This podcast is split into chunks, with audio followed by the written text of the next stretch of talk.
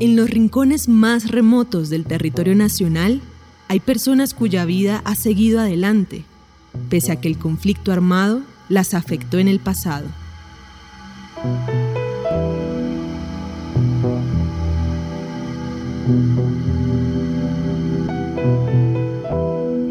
Pues mi papá llevaron en el, en el FAR y desde ahí ha afectado como la mayor parte de la vida de nosotras, porque somos siete hermanos y ha afectado mucho. Y cuando él salió de ahí, pues nos vinimos para Bogotá. Pues bueno, yo era muy niña todavía en esa época. Lo que según yo escuché, pues como siempre pasaba las guerrillas donde vivíamos nosotras, entonces creo que se convencieron y lo llevaron pues no me acuerdo mucho, pero eso es lo que me acuerdo, que lo llevaron y después de ahí pues nos tocó venir a la ciudad. Y nos vinimos con mi papá cuando ya él quiso salir, pues se voló o se salió de ahí y tocó esconder a una ciudad porque en una ciudad pequeña pues se consigue, lo puede encontrar muy fácilmente. Entonces tocó venir a una ciudad grande y desde ahí nos quedamos nosotras solas ya Después de él, tres meses estando ya aquí, nos manda a traer. Él después de ya salir de, del farm, pues aquí ya quiero en Bogotá, pero escuchaba mucha amenazas y volvía, pues lo volvía a matarlo, o lo cogía o lo llevaban, pues. Y pero él como teníamos allá en la tierra, siempre sembrábamos plátano, yuca, todo eso. Entonces él siempre quería regresar a su tierra. Y un día de diciembre en 2007 regresó él como a pasar una Navidad allá con la familia. Y ahí mataron. La Coalición Internacional de Sitios de Conciencia y Javeriana Estéreo Bogotá presentan la serie radial 50 vidas. El capítulo de hoy, 100% dedicadas al emprendimiento.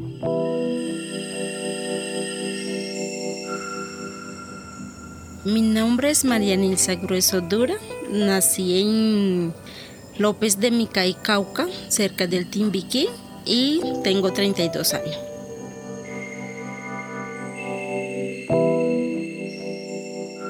Cuando mataron a mi papá, pues nosotros quedamos aquí. Yo no pude enterrar a mi papá. Después de un año, fueron a buscar a mi mamá. Entonces mi mamá tocó venir, pues ya en esa época nosotros estábamos acá y trabajamos como empleada doméstica. Entonces lo mandamos a traer a mi mamá. A pesar de todo que mataron a mi papá, él, ella quiso luchar allá porque tenía todo, tenía su plátano. Entonces por sus hijos quería quedarse allá, pero obligadamente lo sacaron de ahí.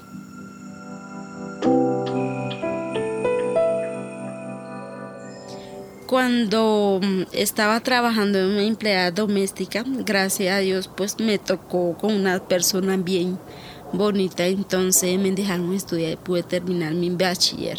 Solo he terminado un bachiller nada más. Y bueno, cuando estaba allá en el territorio alcancé a estudiar segundo de primaria, pero la mayoría de parte terminé aquí.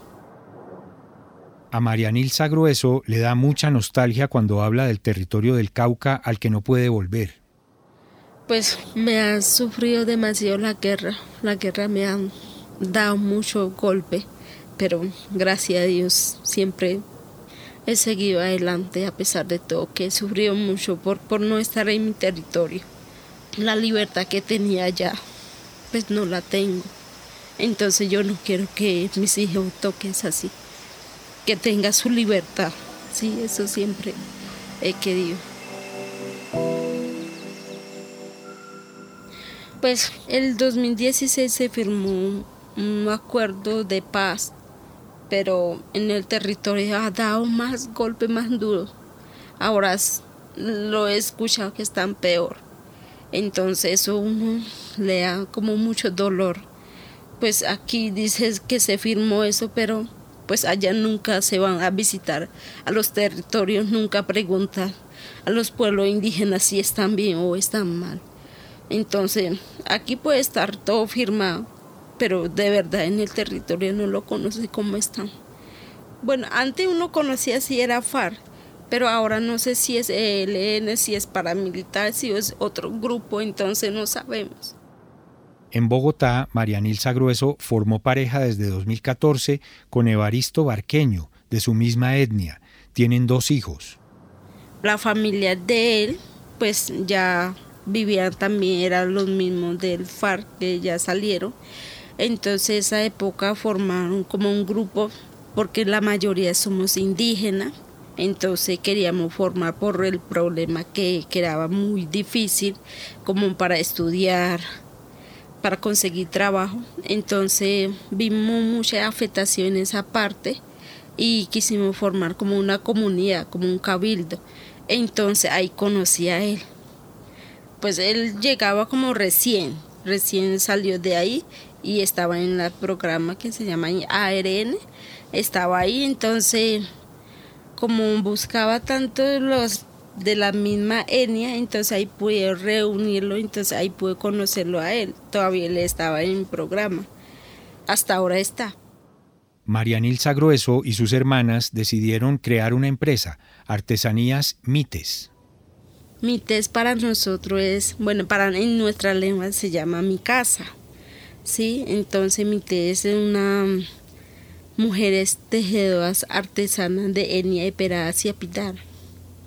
Gracias a Dios nunca he perdido mi lengua, se llama CIA, PD. Y ese emprendimiento empezó por la misma razón también, porque nos dificultaba mucho para conseguir un empleo. Siempre trabajamos, era como la mamá o madre de cabeza, trabajamos, era como empleada doméstica pero nos costaba mucho para dejar los niños en la casa solo, pues no tenía con quién dejarlo. Entonces mirando a través de eso, bueno, el emprendimiento, el tejer, ya sabíamos desde niña en el territorio, porque los abuelos, nuestro ancestro, siempre tejía como para cargar sus cosas, como para su utilidad. Entonces ya mi mamá sabía tejer todo eso. Entonces yo, mis hermanas, reunimos un día. sabemos tejer, sabemos hacer cosas, pero no sabemos dónde vender y nos dificulta mucho para conseguir trabajo. Y mirando eso, pues buscamos dónde puede abrir unas puertas. Nos tocó muy duro, sí, pero fuimos tocando puertas y llegamos a un desarrollo económico, nos puede dar esa como esa oportunidad para que pueda participar en una feria pequeña. Y desde ahí ya empezamos como a tejer y ahí pudimos entrar en la artesanía de Colombia. Y Artesanía de Colombia, pues gracias a Dios nos abrió la puerta para que pueda participar en una feria. Obviamente tocaba pagar, pero nos dio esa oportunidad para que nos podamos mostrar nuestra artesanía, nuestra manualidad y ahora somos 15 mujeres que estamos trabajando. Y así ya hacemos en palma paja tetera y palma chocolatillo como canastos de hogar, canasto como decoración. Bueno, algunos se llaman cuatro tetas, algunos se llaman platos o terlencas, jarrones como para, para materas. Entonces todo eso de hogar pues lo hacemos pues eso es lo que ha sacado adelante a nosotros, pues ya no estamos pensando tanto como ese sufrimiento, sino que estamos 100% dedicando en nuestro emprendimiento.